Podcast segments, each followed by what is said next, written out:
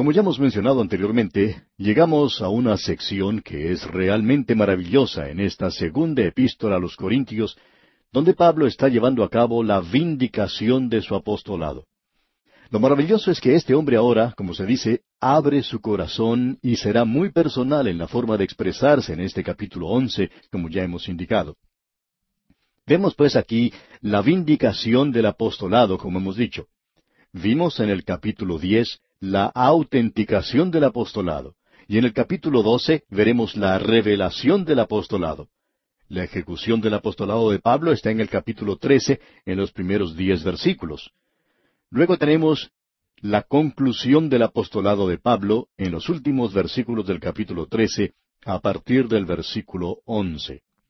Usted puede notar que este gran hombre de Dios ha abierto su gran corazón, por así decirlo, para que nosotros lo apreciemos.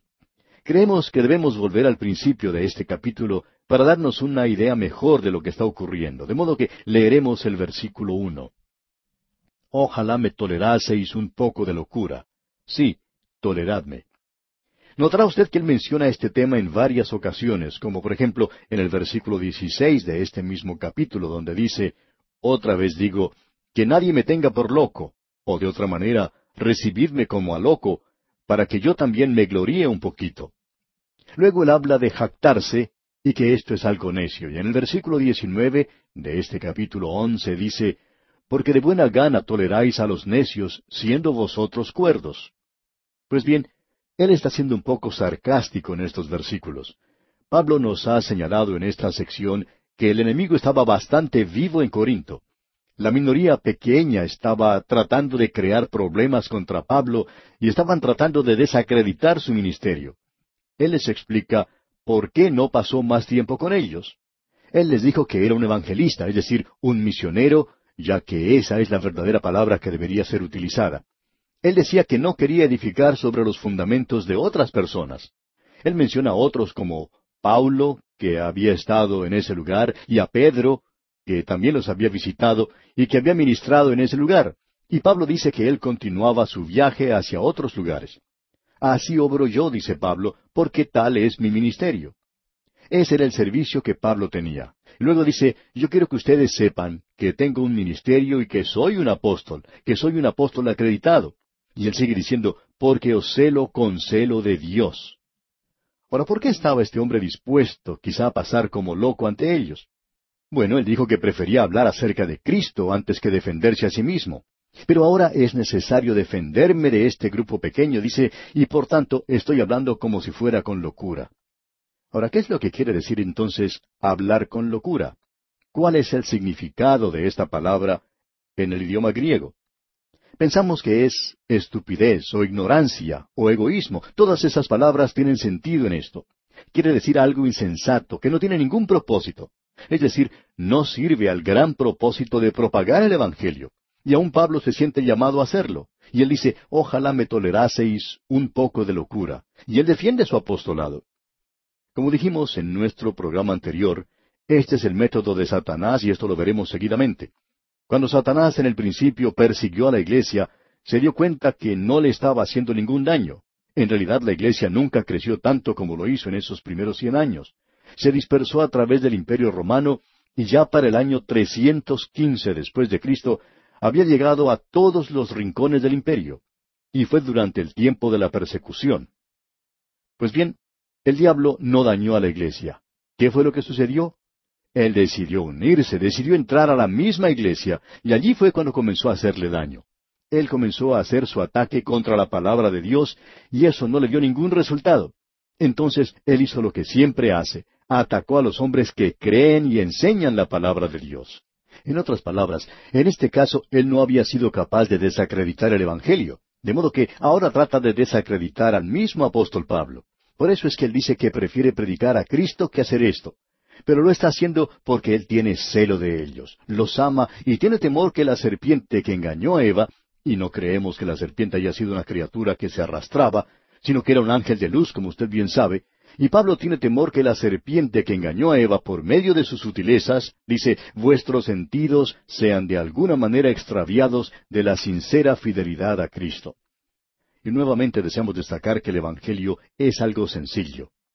Oímos tantas veces mencionar y hablar sobre el método intelectual, y creemos que es necesario darnos cuenta que ese método en el día de hoy está tratando de hacer de nuestros jóvenes predicadores intelectuales. Mencionamos anteriormente ya de cierto joven que había salido de un seminario y al predicar su primer sermón por unos treinta minutos, uno no se podía dar cuenta de lo que estaba diciendo, y estamos seguros que ni él sabía lo que decía. Él estaba muy por encima de sí mismo. El Evangelio en nuestros días tiene que presentarse con un sentido común santificado. Eso es lo que se necesita desesperadamente. Ahora Pablo dice en este versículo cuatro del capítulo once de la segunda epístola a los Corintios, porque si viene alguno predicando a otro Jesús que el que os hemos predicado, o si recibís otro espíritu que el que habéis recibido, u otro evangelio que el que habéis aceptado, bien lo toleráis. Hace ya varios años, Hollywood produjo una película titulada Jesucristo Superestrella, y muchos corrieron a los teatros para ver esa película. Los críticos del cine publicaron reseñas favorables a esa producción, animando al público para que fuera a ver la película, que no era otra cosa que una blasfemia contra el Señor Jesucristo. Amigo oyente, el Señor Jesucristo no es un superestrella, Él es la estrella de la mañana. Lo peor de todo es que hubo algunas iglesias que se inclinaron a aceptar tales cosas. Pero eso, por supuesto, niega la deidad de Jesucristo y presenta a un Jesús que nunca existió, el Jesús del liberalismo de quien no hay ninguna información. Ellos, por ejemplo, niegan el nacimiento virginal del Señor Jesús. Sin embargo, la información veraz que nos da la palabra de Dios es que Él nació de una virgen. Ellos no creen que Él hizo milagros, y por tanto tienen a un Jesús diferente, porque el que se menciona en los Evangelios hizo milagros, y Él murió por los pecados del mundo. Ellos también niegan eso. También niegan que Él resucitó corporalmente. Sin embargo, usted puede ver que la información que nosotros tenemos en la Biblia es de aquel que era Dios y hombre. De modo que nos damos cuenta que ellos están tratando de presentar a otro Jesucristo. Ahora Pablo dice, porque si viene alguno predicando a otro Jesús que al que os he predicado, es decir, en los Evangelios, ustedes no lo deben aceptar. Y él dice entonces en el versículo cinco, y pienso que en nada he sido inferior a aquellos grandes apóstoles. Nosotros creemos que Pablo es el apóstol número uno. Él mismo ha dicho que era el más pequeño de todos los apóstoles y se ha colocado al último lugar de la lista. Pero pensamos que él debe ocupar en realidad el primer lugar. Y él quiere que esta gente de Corinto sepa que él es tan apóstol como cualquiera de los demás. Pablo está diciendo aquí, Simplemente porque yo me ocupé en hacer tiendas entre ustedes y anduve en la mansedumbre y ternura de Cristo, no quiere decir que no sea un apóstol. Y entonces dice en la primera parte de este versículo seis del capítulo once, pues aunque sea tosco en la palabra, no lo soy en el conocimiento. Pensamos que Pablo está utilizando el lenguaje que la gente de Corinto puede entender, y tenemos la impresión de que era un estilo bastante tosco. La gente estaba acusando a Pablo de usar esa clase de lenguaje pero Pablo era uno de los hombres más brillantes que haya andado por este mundo y creemos que tenía una inteligencia superior a la de muchas personas. Y luego él dice en la segunda parte de este versículo seis, en todo y por todo os lo hemos demostrado. Él les está diciendo que ellos ya lo conocían bien y sabían que él sí tenía conocimiento y sabía qué era lo que hablaba. Y continúa en el versículo siete, ¿pequé yo humillándome a mí mismo para que vosotros fueseis enaltecidos por cuanto os he predicado el Evangelio de Dios de balde? Como usted puede apreciar, amigo oyente, Pablo no le permitía a los corintios que le dieran a él absolutamente nada. Él hizo eso y por tanto tuvo que trabajar para poder vivir. Y este hombre trabajó mucho haciendo tiendas, y quizá porque tuviera las manos callosas, eso no quería decir que él no fuera un apóstol destacado. Y luego leemos en el versículo ocho, He despojado a otras iglesias, recibiendo salario para serviros a vosotros. Y luego en el versículo nueve nos dice algo acerca de Macedonia. Escuche usted. Y cuando estaba entre vosotros y tuve necesidad, a ninguno fui carga, pues lo que me faltaba lo suplieron los hermanos que vinieron de Macedonia, y en todo me guardé y me guardaré de seros gravoso. Esta es una declaración tremenda de parte de Pablo. Él dice, no les voy a permitir a ustedes que me den nada. Y entonces dice en el versículo diez, por la verdad de Cristo que está en mí que no se me impedirá esta mi gloria en las regiones de Acaya. Pablo dice, Quizá yo me estoy jactando, pero lo estoy haciendo porque es la verdad y soy celoso de ustedes y tengo temor de lo que les pueda pasar. Luego dicen los versículos once y doce de este capítulo once de la segunda epístola a los Corintios, ¿por qué? ¿Porque no os amo? Dios lo sabe. Mas lo que hago lo haré aún, para quitar la ocasión de aquellos que la desean, a fin de que en aquello en que se glorían sean hallados semejantes a nosotros. La gente estaba comenzando a decir, bueno, Apolos habla con tal delicadeza cuando nos visita, y él nunca se puso a hacer tiendas cuando estuvo con nosotros. Pablo lo hizo. Y el versículo trece dice, porque estos son falsos apóstoles, obreros fraudulentos que se disfrazan como apóstoles de Cristo. Ahora, evidentemente había apóstoles falsos, que eran obreros engañadores, que estaban intentando hacerse a sí mismos apóstoles de Cristo, lo que en realidad no eran. ¿Quiénes eran esas personas? Bueno, leamos el versículo catorce. Y no es maravilla porque el mismo Satanás se disfraza como ángel de luz. No tenemos tiempo suficiente para desarrollar este tema aquí, pero como se presenta en otros lugares, tendremos ocasión de hablar acerca de esto varias veces. Esta idea que Satanás se presenta como un animal con cuernos o vestido todo de rojo con un tridente en la mano es algo completamente equivocado. Eso viene de la mitología griega, posiblemente del dios Pan. A éste se lo representa con un busto de hombre y cuerpo de un macho cabrío, y se le adoraba como Dionisos. Y por supuesto esto no tiene ningún punto de vista bíblico. Satanás es un ángel de luz y él se hace a sí mismo visible ante usted como el ángel más hermoso que usted haya visto. De allí Pablo saca esta conclusión en el versículo quince y dice, Así que no es extraño si también sus ministros se disfrazan como ministros de justicia, cuyo fin será conforme a sus obras. Esto es algo realmente escalofriante. Y uno se pregunta, ¿tiene Satanás ministros? Y la respuesta es sí. Eso es lo que Pablo está diciendo. Y sus ministros son muy atractivos también. El autor de estos estudios bíblicos, el doctor J. Vernon McGee, contaba que cuando él era joven, un adolescente, no sabía muchas cosas, no había sido criado en una familia cristiana, y fue a escuchar la disertación de cierto hombre que hablaba de una secta. Este hombre leía las preguntas que la gente de la audiencia le había presentado, y decía el doctor Magui que él pensaba que la siguiente pregunta que dicho hombre mencionaba no se la había hecho nadie, pero él quería destacar algo y dijo, alguien pregunta, he notado que usted tiene una aureola de luz sobre su cabeza. ¿Puede explicar eso? Y el doctor Magui dijo que aunque se fijó con cuidado, nunca pudo ver ninguna aureola de luz que rodeara a dicho hombre. Pero usted puede darse cuenta, amigo oyente, lo que este hombre estaba haciendo. Él se estaba haciendo a sí mismo un ministro de luz y todos los ministros de Satanás se glorifican a sí mismos. Y usted puede darse cuenta cuando un hombre está predicando en la sencillez de la palabra de Dios, o si él está predicando algún otro Cristo, o predicando otro evangelio diferente. Veamos ahora lo que Pablo está diciendo en los versículos 16 y 17 de este capítulo 11 de su segunda epístola a los Corintios. Otra vez digo, que nadie me tenga por loco, o de otra manera, recibidme como a loco, para que yo también me gloríe un poquito. Lo que hablo, no lo hablo según el Señor, sino como en locura, con esta confianza de gloriarme. Esto es insensatez. Pablo pide que se le permita hacer eso. Y luego él continúa presentando una gran apología. Leamos los versículos 18 y 19. Puesto que muchos se glorían según la carne, también yo me gloriaré, porque de buena gana toleráis a los necios, siendo vosotros cuerdos. Créanos, amigo oyente, que Pablo está utilizando aquí mucho sarcasmo. Luego dice en la primera parte del versículo veinte, pues toleráis si alguno os esclaviza, es decir, si él le está predicando a usted sobre la ley. Luego finaliza el versículo veinte diciendo, si alguno os devora, si alguno toma lo vuestro, si alguno se enaltece, si alguno os da de bofetadas. Acepte eso usted. Pero ahora Pablo dice, permítame decir estas cosas. Y escuche usted lo que él tiene que decir. Llegamos nosotros ahora a una porción donde queremos decir lo siguiente.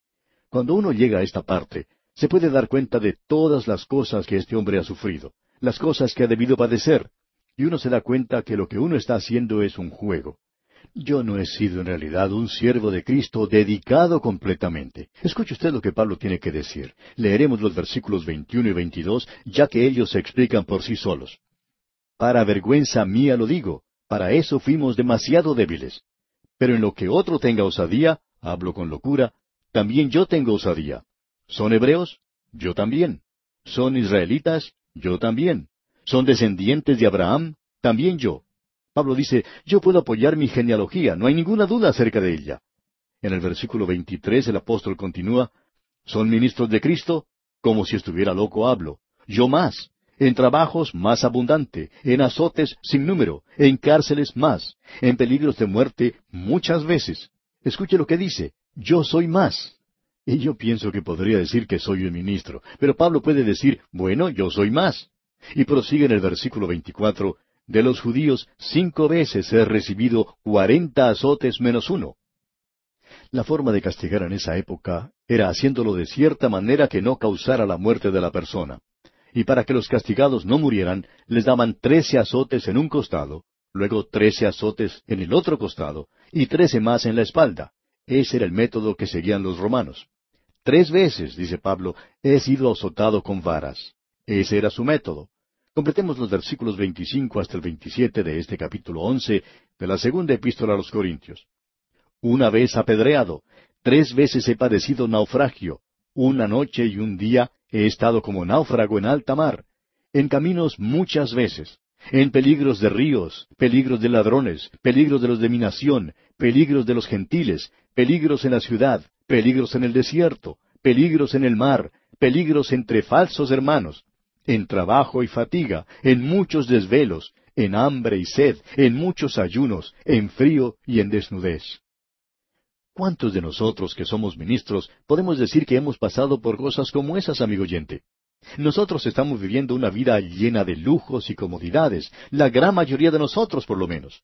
Vivimos en una sociedad afluente en muchos casos y no sabemos nada de pasar dificultades por amor de Cristo, por amor de Jesús. Escuchemos lo que Pablo dice aquí en el versículo 28 entonces.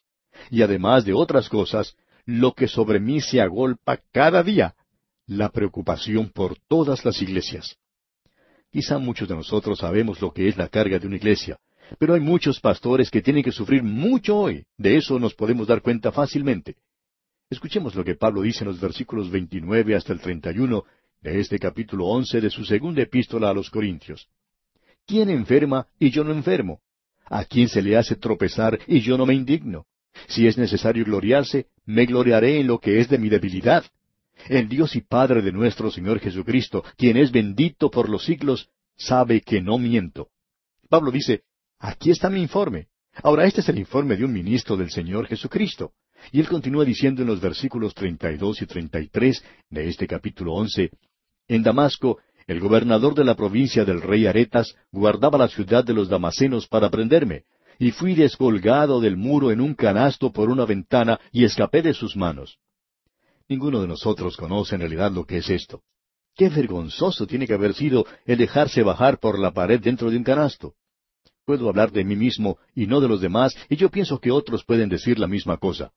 Uno visita una ciudad donde va a tener algunos servicios, algunas reuniones, eh, alguna conferencia bíblica, y siempre lo ponen a uno en un lugar cómodo y apacible. La gente muestra mucha hospitalidad y lo reciben a uno con mucha dignidad.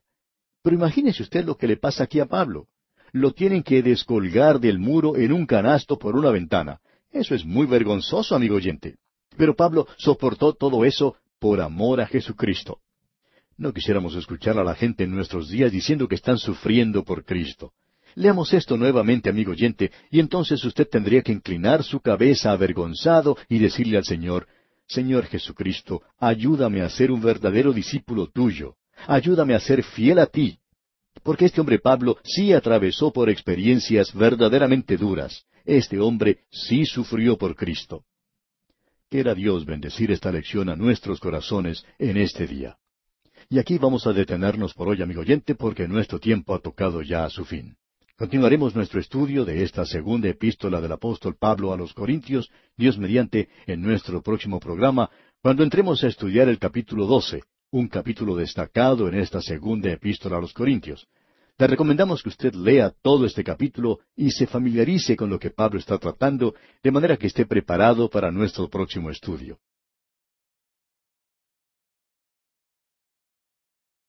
En el día de hoy, amigo oyente, llegamos a este destacado capítulo doce de la segunda epístola del apóstol Pablo a los Corintios. Mucho se ha dicho acerca de los viajes espaciales y aún han ocurrido hechos sorprendentes como el llegar a la superficie de la Luna. Pero cuando uno considera el tamaño del espacio que nos rodea, se puede dar cuenta que los viajes espaciales que han tenido lugar hasta ahora no han sido demasiado comparados con las distancias a recorrer. Sabemos que la distancia que existe entre la Tierra y la Luna, por ejemplo, es muy grande. Pero cuando uno comienza a medir las distancias que existen, digamos, hasta el planeta Marte o a cualquiera de los otros planetas, entonces la distancia a la Luna ya no es tan grande como parece. Y cuando uno comienza a medir la distancia hacia las estrellas más cercanas, como la constelación de Andrómeda, por ejemplo, entonces debemos decir que el hombre todavía no ha recorrido mucho del espacio. Ahora, lo interesante que debemos notar es que en la Biblia existe información acerca de tres hombres que han viajado al espacio sideral y regresaron a la Tierra. Ninguno de ellos es mencionado en el Antiguo Testamento. Quizá alguien diga que Enoch y Elías lo hicieron, pero no creemos que ellos hayan llegado al cielo. El Señor Jesucristo dijo que ningún hombre había ascendido al cielo. Ahora, eso era en relación al Antiguo Testamento. Alguien quizá diga, bueno, yo pensaba que Elías había sido llevado hasta el cielo. Pero después de todo, hay tres cielos, y él fue llevado a algún lugar en la atmósfera. Ahora, hasta el tiempo del Señor Jesucristo, cuando él hizo esa declaración, posiblemente ninguno había llegado al espacio sideral. El Señor Jesucristo mismo es, por supuesto, una excepción. Él es el Hijo del Hombre que vino desde el cielo. Tenemos entonces dos más. Uno es Juan en la isla de Patmos. Usted recuerda que él dice acerca del viaje que hizo que fue llevado hasta el cielo. Y pensamos que fue hasta el tercer cielo donde está el trono de Dios. Juan dijo allá en Apocalipsis capítulo cuatro versículo uno, Después de esto miré, y he aquí una puerta abierta en el cielo, y la primera voz que oí, como de trompeta, hablando conmigo, dijo, Sube acá, y yo te mostraré las cosas que sucederán después de estas. O sea que Juan fue llevado al cielo, y ahora Pablo nos menciona esto en el capítulo doce. Por tanto, tenemos a tres personas que han sido capaces de decirnos algo sobre el cielo. Uno es el Señor Jesús, pero Él es Dios manifestado en carne, y en realidad dijo muy poco sobre el cielo. Él dijo quizá más que ninguna otra persona, pero en total no fue mucha la información que nos dio. Juan tampoco tiene mucho que decir, y Pablo no dice absolutamente nada sobre ese lugar. Miremos lo que Pablo dice porque es algo que está fuera de lo ordinario. Él nos habla del viaje que hizo al espacio. En la primera parte del versículo uno de este capítulo doce de su segunda epístola a los Corintios, él dice, Ciertamente no me conviene gloriarme.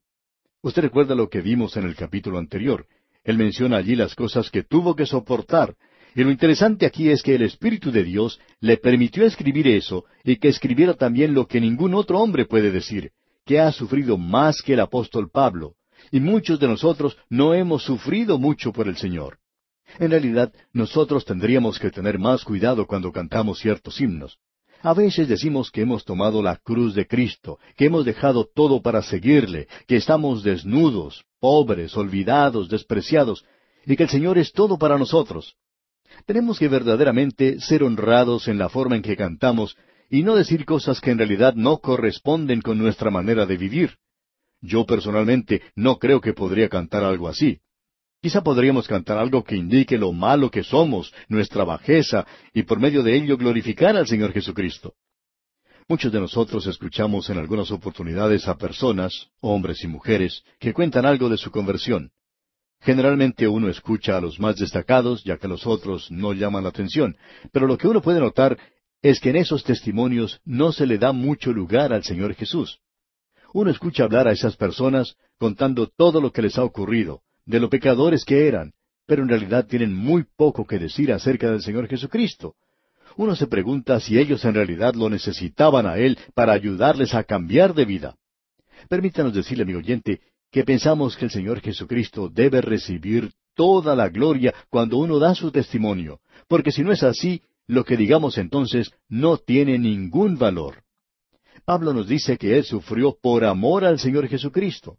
Luego él dice que se gloría en las cosas que le ocurrieron, pero que nos puede contar las visiones y las revelaciones del Señor. El Señor se le había aparecido a Pablo, pero usted nota que Pablo tiene muy poco que decir acerca de esos acontecimientos. Aquí tenemos uno de esos casos, pero él no nos dice todo lo que ocurrió. En los primeros dos versículos de este capítulo doce él dice, Ciertamente no me conviene gloriarme, pero vendré a las visiones y a las revelaciones del Señor.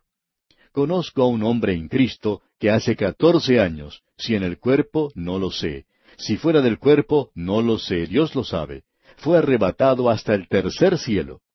Ahora, ¿cuál es el tercer cielo? Pues bien, el Señor Jesús habló de las aves del cielo, pero eso posiblemente se refiere a la atmósfera, pues las aves no pueden volar más allá de ella.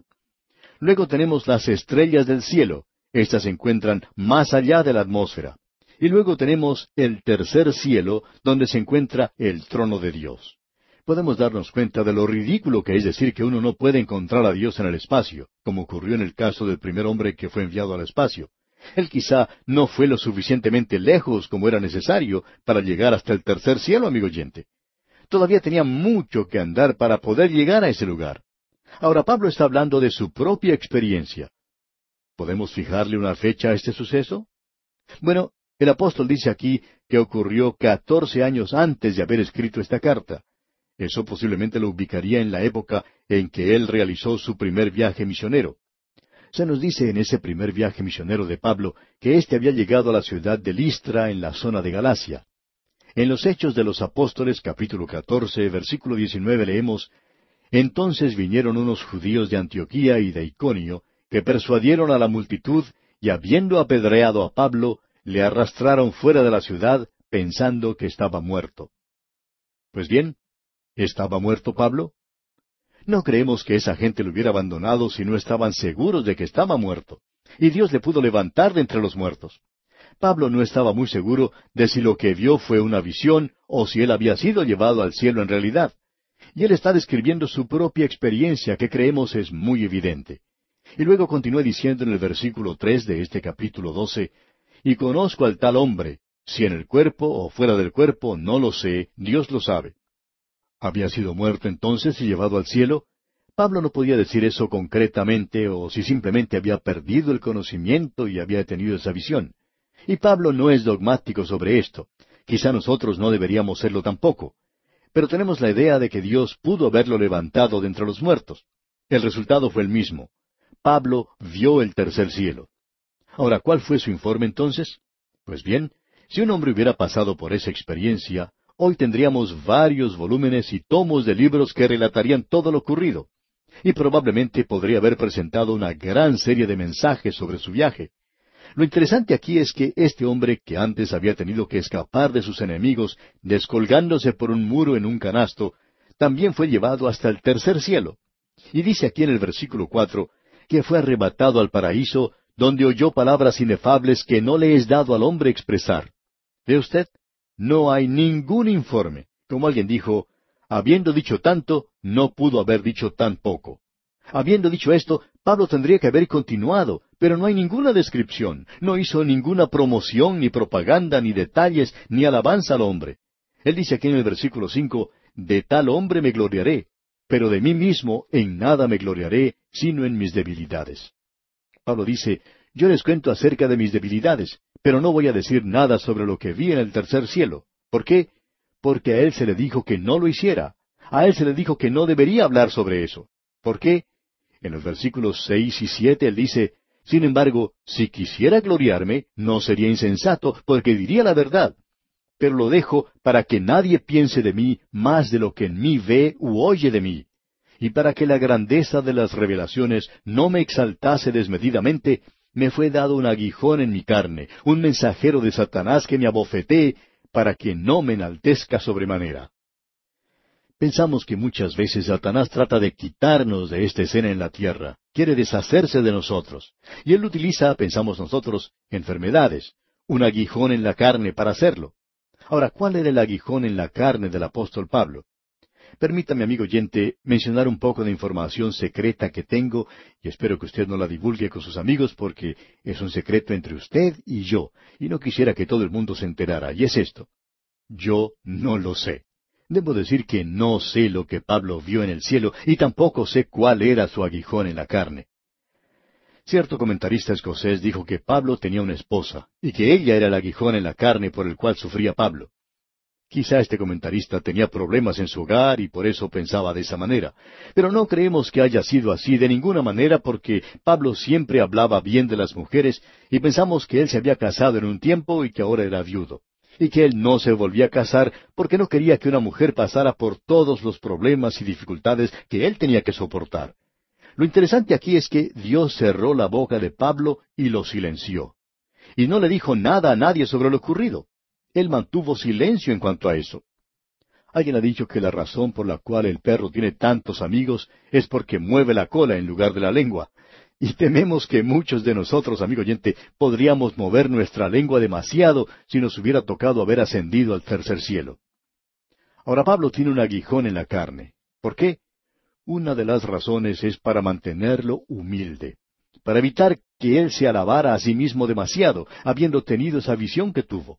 Y él dice en el versículo ocho de este capítulo doce de la segunda epístola a los Corintios, respecto a lo cual tres veces he rogado al Señor que lo quite de mí. Pensamos que puede haber sido una ceguera, pero eso no lo podemos probar. Cuando estudiemos el libro de Gálatas trataremos de hablar un poco más sobre esto, pero pensamos que era ceguera. Pablo dice que él fue al Señor tres veces hablando de esto y le pidió que le quitara ese aguijón en la carne. Y finalmente el Señor le dijo en la tercera vez que ya le había oído la primera vez que Pablo dijo algo y que le había contestado la oración a Pablo. El Señor había dicho no. Y esto, amigo oyente, ocurre muchas veces con nosotros. Seguimos pidiéndole algo al Señor, por lo cual Él ya ha dicho que no. Y Él le había dicho a Pablo que no. En el versículo nueve dice, y me ha dicho, bástate mi gracia. No vamos a quitar ese aguijón de tu carne, pero te voy a dar gracia para que lo puedas soportar. Eso es lo maravilloso que podemos ver en esto. El Señor le afirma a Pablo en la primera parte del versículo nueve, porque mi poder se perfecciona en la debilidad. En otras palabras, era obvio que cuando Pablo realizaba sus viajes, él físicamente era débil, y era el Espíritu de Dios el que lo estaba guiando. En la segunda parte del versículo nueve dice Pablo, por tanto, de buena gana me gloriaré más bien en mis debilidades, para que repose sobre mí el poder de Cristo. Así es que Pablo dice, me glorío en mis debilidades y no en el hecho de que he tenido una visión. Y usted puede pensar en esto la próxima vez que escuche a alguien contar que ha tenido una gran visión del Señor. Quizá lo que esas personas también necesitan es cerrar sus bocas y quedarse calladas. Probablemente ellos no han tenido ninguna visión, solo que comieron demasiado antes de irse a dormir y tuvieron algún sueño que confunden con una visión. Pablo dice ahora en el versículo diez de este capítulo doce, por lo cual, por amor a Cristo, me gozo en las debilidades, en afrentas, en necesidades, en persecuciones, en angustias, porque cuando soy débil, entonces soy fuerte. ¿Y qué contraste tenemos aquí entre Pablo y Sansón? El Espíritu de Dios vino sobre Sansón. Este era un hombre fuerte, y la gente se maravillaba de la fuerza física que él tenía. Pero llegó un día cuando este hombre fue muy débil. Los fuertes son débiles, pero los débiles son hechos fuertes, y Dios puede usar un hombre débil. Pablo dice ahora, me he hecho un necio al gloriarme. Y notemos cómo habla de esto otra vez. Él ya ha pedido disculpas muchas veces, y dice en el versículo once de este capítulo doce, me he hecho un necio al gloriarme. Vosotros me obligasteis a ello, pues yo debía ser alabado por vosotros, porque en nada he sido menos que aquellos grandes apóstoles, aunque nada soy. Pablo se consideraba a sí mismo como el último de ellos, pero dice, yo no soy menos que el principal de los apóstoles. Alguien lo tendría que haber defendido, pero aparentemente nadie lo hizo. Y continúa diciendo en el versículo doce, con todo, las señales de apóstol han sido hechas entre vosotros en toda paciencia, por señales, prodigios y milagros. Permítanos decir esto, amigo oyente, y reconocemos que no es algo muy popular, pero es necesario que alguien lo diga. Hay ciertas señales de un apóstol y solamente un apóstol las tiene. Aparentemente era el sanar a los enfermos, resucitar a los muertos y hablar en lenguas. Y no nos referimos a una lengua desconocida, Pablo tuvo que viajar a través de Galacia, y en esa zona tendría que haber habido cincuenta dialectos e idiomas diferentes, y Pablo podía hablar todos ellos. ¿Por qué? ¿Los estudió? No. Él no pertenecía a ningún grupo de traductores. En el día de hoy, Dios dice que el Evangelio tiene que ser compartido por medio de seres humanos, mientras que en los primeros días fue necesario divulgarlo a través del Imperio romano con mucha rapidez. y estos apóstoles tenían las señales de un apóstol. Y Pablo dice, con todo, las señales de apóstol han sido hechas entre vosotros. Las señales de un apóstol terminaron cuando terminó el apóstol. Esperamos que esto quede bien entendido. Ahora alguien quizá va a escribirnos diciendo, ¿cómo sabe usted que las lenguas van a terminar? Pues bien, porque los apóstoles no están con nosotros. Muéstrenos un apóstol en el día de hoy, y podemos entonces creer en la señal o en el don. Pero estas señales o dones pertenecen a los apóstoles. Podemos notar que Pablo enfatiza este punto en los versículos doce hasta el catorce de este capítulo doce de su segunda epístola a los Corintios. Dice Pablo, Con todo, las señales de apóstol han sido hechas entre vosotros en toda paciencia, por señales, prodigios y milagros. Porque, ¿en qué habéis sido menos que las otras iglesias, sino en que yo mismo no os he sido carga? Perdonadme este agravio. He aquí, por tercera vez estoy preparado para ir a vosotros, y no os seré gravoso, porque no busco lo vuestro, sino a vosotros, pues no deben atesorar los hijos para los padres, sino los padres para los hijos. Esta es una regla que está siendo desobedecida en el día de hoy. Los padres para los hijos. Y continuamos en el versículo quince, y yo con el mayor placer gastaré lo mío, y aun yo mismo me gastaré del todo por amor de vuestras almas, aunque amándoos más, sea amado menos. Pablo dice, mientras más los amo a ustedes, ustedes me aman menos. Y en el versículo 16 dice, pero admitiendo esto, que yo no os he sido carga, sino que como soy astuto, os prendí por engaño. Notemos bien a este hombre. Él dice que él no estaba buscando lo que ellos tenían, él los estaba buscando a ellos mismos. Él los quería ganar a ellos para Cristo. ¿Y no fue eso lo que el Señor Jesús dijo a sus apóstoles?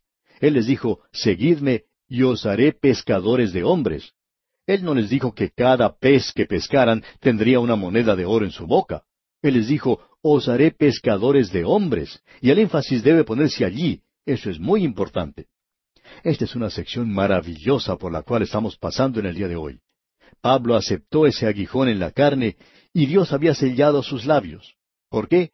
Porque el cielo es demasiado maravilloso para contemplar. Usted debe quitar sus ojos de ese lugar y ponerlos sobre este mundo perdido. El cielo es un lugar maravilloso, pero se nos dice muy poco sobre él en la palabra de Dios. Será algo maravilloso y uno no lo puede describir con palabras. Pero amigo oyente, nosotros debemos tratar de conseguir a la gente que quiere ir a ese lugar. No a causa del lugar, no por el lugar, porque no podemos decir mucho sobre él, pero sí podemos hablar de la persona que está en ese lugar, y esa persona es el Señor Jesucristo. Ponga sus ojos sobre Él, amigo oyente, y eso es lo que enfatiza esta carta. Contemplándole a Él, nosotros vamos a crecer, y contemplando la gloria del Señor, necesitamos contemplarle a Él. Y amigo oyente, al hacer eso, usted hará que esta jornada, que esta peregrinación en este mundo sea mucho más fácil de llevar para nosotros. El sol no será tan caliente, las arenas del desierto no nos quemarán, y las tormentas de la vida no serán tan violentas si uno mantiene sus ojos fijos en el Señor Jesucristo. Y aquí nos detenemos, amigo oyente, porque nuestro tiempo ha llegado a su fin por el día de hoy. Retornaremos en el próximo programa para finalizar el capítulo 12 de esta segunda epístola a los Corintios y culminar a la vez el estudio de esta carta con el capítulo 13.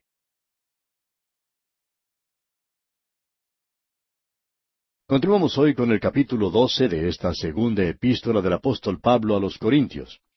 Y en nuestro programa anterior vimos que Pablo nos estaba diciendo de la ocasión cuando él fue arrebatado hasta el tercer cielo. Él contó su experiencia, pero no nos pudo decir nada sobre el cielo mismo. Alguien ha dicho que una de las razones por la cual él no nos pudo contar eso es porque si él hubiera hecho, hubiera provocado un éxodo en masa de personas de este mundo que quisieran ir a vivir al cielo. Bueno, eso puede ser algo humorístico quizá, pero Pablo tuvo un aguijón en la carne para que él no se envaneciera o gloriara demasiado.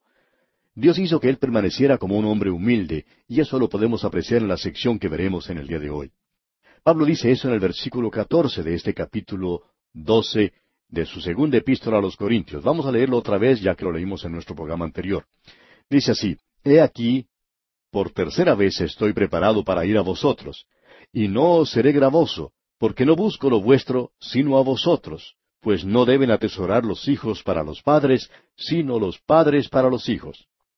Pablo había sido su padre espiritual. Él había fundado la iglesia en Corinto. Luego en el versículo quince él dice, y yo con el mayor placer gastaré lo mío, y aun yo mismo me gastaré del todo por amor de vuestras almas, aunque amándoos más, sea amado menos. Parecería que Pablo se estuviera quejando aquí, ¿no le parece? Pero el Espíritu de Dios ha insistido para que Él les diga o les hable sobre esas cosas y que no hable sobre lo que vio en el cielo. Él debía continuar hablando de las cosas de aquí de la tierra, y una de las cosas era que él amaba a esta gente, pero que no era amado por ellos. Y notemos lo que dice aquí en el versículo 16. Pero admitiendo esto, que yo no os he sido carga, sino que como soy astuto, os prendí por engaño. Pensamos que es necesario reconocer que, aunque somos pescadores de hombres, podemos ser acusados como lo fue Pablo. Los enemigos de Pablo en la iglesia en Corinto estaban actuando de una manera bastante desagradecida en cuanto a lo que él había hecho. Algunos de los que estaban en la minoría en ese lugar podrían decir, bueno, él vino aquí y fue tan astuto e inteligente que utilizó diferentes métodos para atraparnos. Pero amigo oyente, Pablo no hizo eso. Él dice en el versículo 17, ¿acaso os he engañado por alguno de los que he enviado a vosotros? Pablo dice, yo no he utilizado ninguna clase de método, ni envié a ningún otro hombre para que se aprovechara de ustedes. Y continúa diciendo en el versículo 18, rogué a Tito y envié con él al hermano. ¿Os engañó acaso Tito? ¿No hemos procedido con el mismo espíritu y en las mismas pisadas?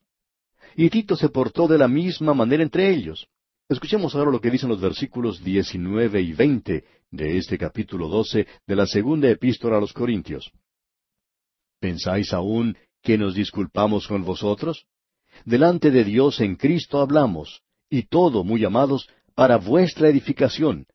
Pues me temo que cuando llegue no os halle tales como quiero, y yo sea hallado de vosotros cual no queréis, que haya entre vosotros contiendas, envidias, iras, divisiones, maledicencias, murmuraciones, soberbias, desórdenes. Notemos esto ahora. Estas son las cosas que Pablo en realidad esperaba encontrar en la iglesia en Corinto. Ellos esperaban mucho de Pablo y Pablo esperaba mucho de ellos. Pero ¿qué fue lo que encontraron? Bueno, habría discusiones, la gente estaba arguyendo. De vez en cuando recibimos alguna carta extensa. Por lo general uno se da cuenta de la clase de carta que es mirando nada más el sobre. Es una carta que nos llega con la intención de presentar algún argumento. Es de alguna persona que quiere hablar de alguna doctrina o de algo que hemos dicho y que ellos quieren debatir. Amigo oyente, nosotros no queremos ponernos a debatir con nadie. Usted continúe con su punto de vista y más bien ore por nosotros para que si estamos equivocados podamos ver la verdad. Pero no nos va a convencer con una larga carta en la que quiere debatir algún punto.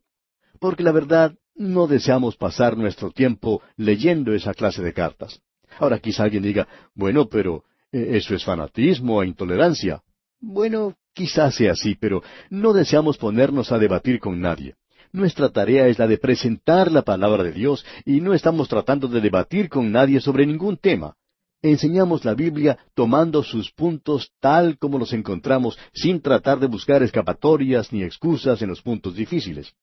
Tomamos las cosas como vienen y reconocemos que hay veces cuando quizá nos pasemos un poquito de la línea, pero no vamos a discutir con nadie. La iglesia, amigo oyente, está llena de esta clase de cosas en el día de hoy. También existen las envidias. Eso está en la iglesia. Así también las iras. Otra cosa que hay son las divisiones. Pablo también dice que existe la maledicencia, cosas que son muy malas para la iglesia. Alguien viene y dice, ¿escuchó lo que fulano de tal hizo? La otra persona le contesta, no, no he oído nada.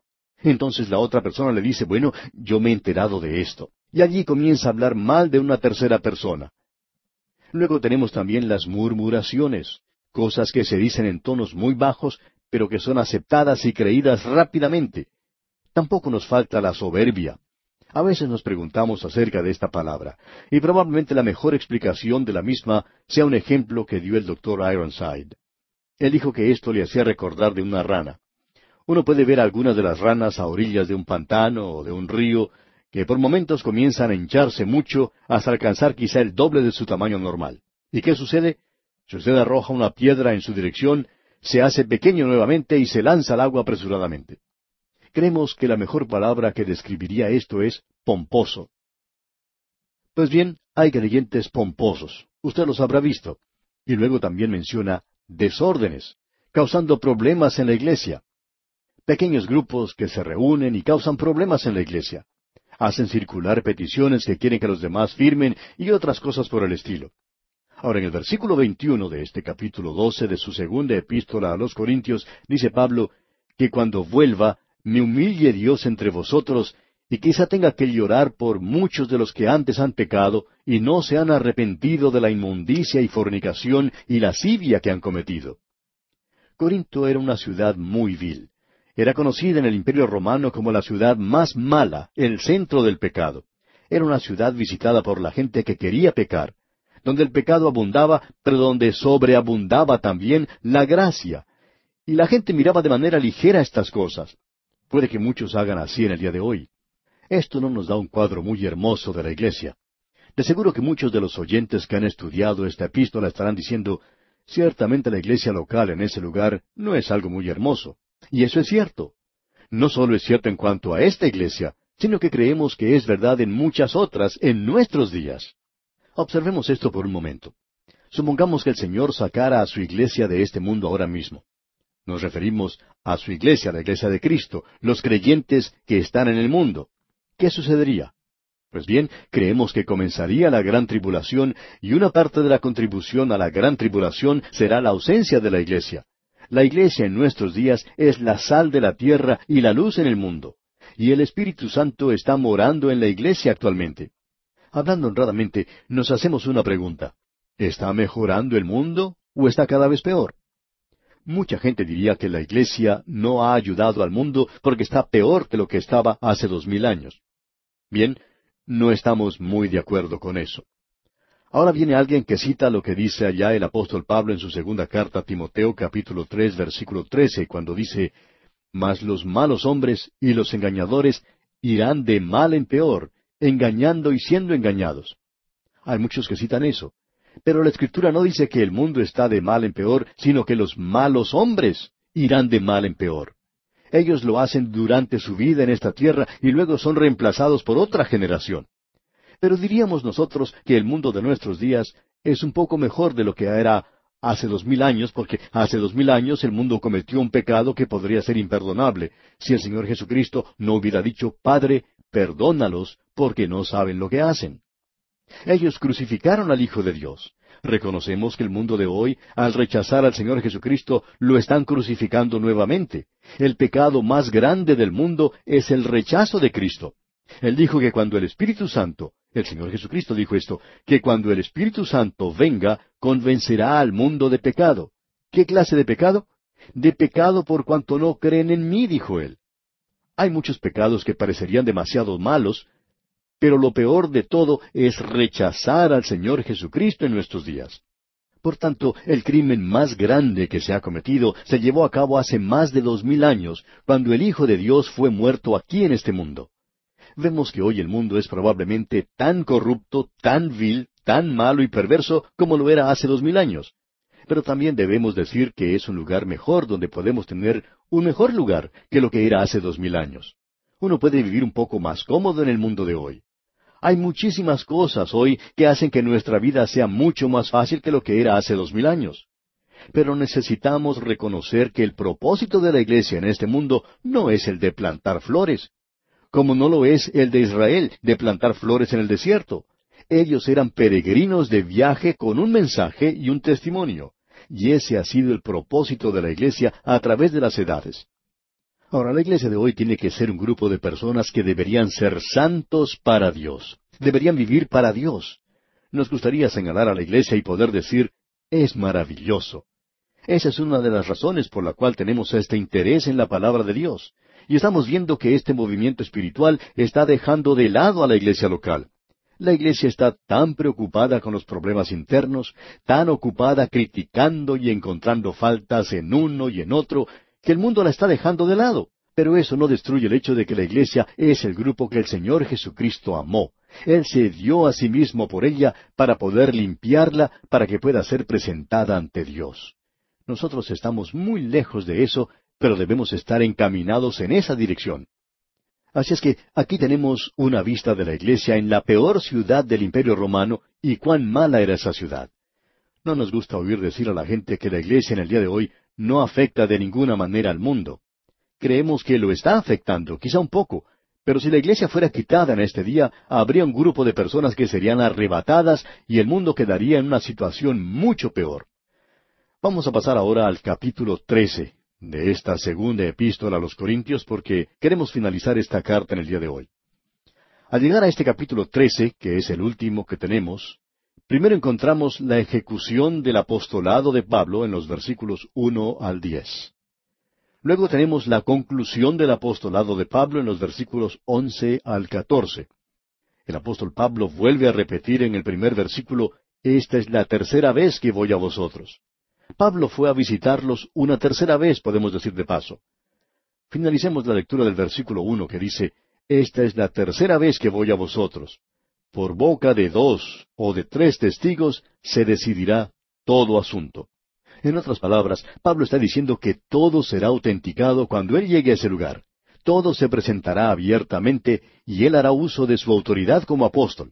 Él les va a mostrar prueba de su apostolado a través de Cristo obrando por medio de la debilidad de Pablo. Escuchemos lo que él dice en los versículos dos y tres de este capítulo trece de su segunda epístola a los Corintios. He dicho antes y ahora digo otra vez como si estuviera presente y ahora ausente lo escribo a los que antes pecaron y a todos los demás, que si voy otra vez no seré indulgente, pues buscáis una prueba de que habla Cristo en mí, el cual no es débil para con vosotros, sino que es poderoso en vosotros. Pablo llegó en debilidad, pero la palabra de Dios era poderosa y los transformó a ellos en esa ciudad tan perdida. En el versículo cuatro continúa diciendo Pablo, porque aunque fue crucificado en debilidad, vive por el poder de Dios. Pues también nosotros somos débiles en Él, pero viviremos con Él por el poder de Dios para con vosotros. Aquí tenemos algo de la debilidad de Dios. ¿Cuál es la debilidad de Dios? Cuando Cristo fue a la cruz, amigo oyente, esa fue la debilidad de Dios. Y Pablo habla de una manera muy clara aquí, diciéndonos que debemos analizarnos regularmente para ver si estamos en la fe o no lo estamos. Escuchemos lo que dice en el versículo cinco, ya que es importante. Examinaos a vosotros mismos si estáis en la fe. Probaos a vosotros mismos. ¿O no os conocéis a vosotros mismos que Jesucristo está en vosotros, a menos que estéis reprobados? Pensamos que cada creyente debe hacer esto regularmente. Esto no tiene nada que ver con la libre voluntad o con la elección o la seguridad del creyente, pero es una examinación o un inventario que cada creyente debe hacer de sí mismo dos o tres veces durante el año. Examinarnos a nosotros mismos para ver si estamos o no en la fe. Uno tiene que estar verdaderamente dispuesto a hacerse frente a sí mismo. Ellos tienen que ver si están en la fe o si no lo están. Hay algunos de nosotros que aceptamos al Señor Jesús como nuestro Salvador personal a una edad temprana. Quizá un día usted se acerca a la madre o al padre y le dice, yo quiero aceptar a Cristo como mi Salvador personal. Ambos se dirigen a una de las habitaciones de la casa, se arrodillan, y la criatura acepta a Cristo. Luego Tiempo después de eso, uno debería preguntarse regularmente si uno es creyente o no, si ha confiado verdaderamente en Cristo. Es decir, para estar completamente seguros. Después de todo, uno quiere asegurarse de algo como esto y nos deberíamos analizar de esta manera. Escuche lo que Pablo dice aquí en el versículo seis de este capítulo trece de su segunda epístola a los Corintios. Mas espero que conoceréis que nosotros no estamos reprobados. Quiero decirles que me he examinado a mí mismo y que no estoy reprobado, dice Pablo. Ahora en el versículo siete continúa, y oramos a Dios que ninguna cosa mala hagáis, no para que nosotros aparezcamos aprobados, sino para que vosotros hagáis lo bueno, aunque nosotros seamos como reprobados. Pablo les dice, yo quiero que ustedes sean la clase de creyentes que deben ser. Luego tenemos otra gran verdad aquí en el versículo ocho. Leamos este versículo porque nada podemos contra la verdad, sino por la verdad. Amigo oyente, usted no puede hacer nada contra la verdad. Nosotros no nos preocupamos con esta gente que no está de acuerdo. Eso está bien. Nada podemos hacer contra la verdad, sino por la verdad. Este es un gran versículo. Nosotros deberíamos declarar la palabra de Dios y no tratar de defenderla. No es necesario que nadie la defienda. Solamente declárela, es decir, predíquela, divúlguela. Eso es lo importante para nosotros. No podemos hacer nada contra la verdad, sino por la verdad. Y Dios bendecirá eso. Ahora en el versículo nueve dice Pablo, por lo cual nos gozamos de que seamos nosotros débiles y que vosotros estéis fuertes, y aún oramos por vuestra perfección. Lo que Pablo quiere decir aquí es esto, no ser perfecto en ese sentido de la palabra, sino que uno crezca en gracia y en conocimiento de Cristo, que uno llegue a ser un creyente maduro. Lo que en realidad está diciendo es que nosotros crezcamos. Oímos muchas veces a alguien que pregunta, ¿por qué no crecemos? Y Pablo les está diciendo que crezcan. Eso es lo que quiere decir aquí. Y en el versículo diez él dice, por esto os escribo estando ausente, para no usar de severidad cuando esté presente, conforme a la autoridad que el Señor me ha dado para edificación y no para destrucción. Pablo dice que a él le agrada la oportunidad que ha tenido de escribirles a ellos en esta ocasión. En la primera parte del versículo once dice entonces, Por lo demás, hermanos, tened gozo, perfeccionaos, consolaos, sed de un mismo sentir y vivid en paz. Nuevamente regresa a lo que dijo antes les está diciendo que crezcan, que estos creyentes en Corinto crecieran un poco más. Eso es algo que se podría decir a muchas iglesias en nuestros días, así como a muchos creyentes. ¿Por qué no crece más? ¿Por qué no deja de ser un bebé y tiene consolación? Y volvemos ahora a la misma frase con la que comenzamos el estudio de esta epístola, y es el consuelo de Dios.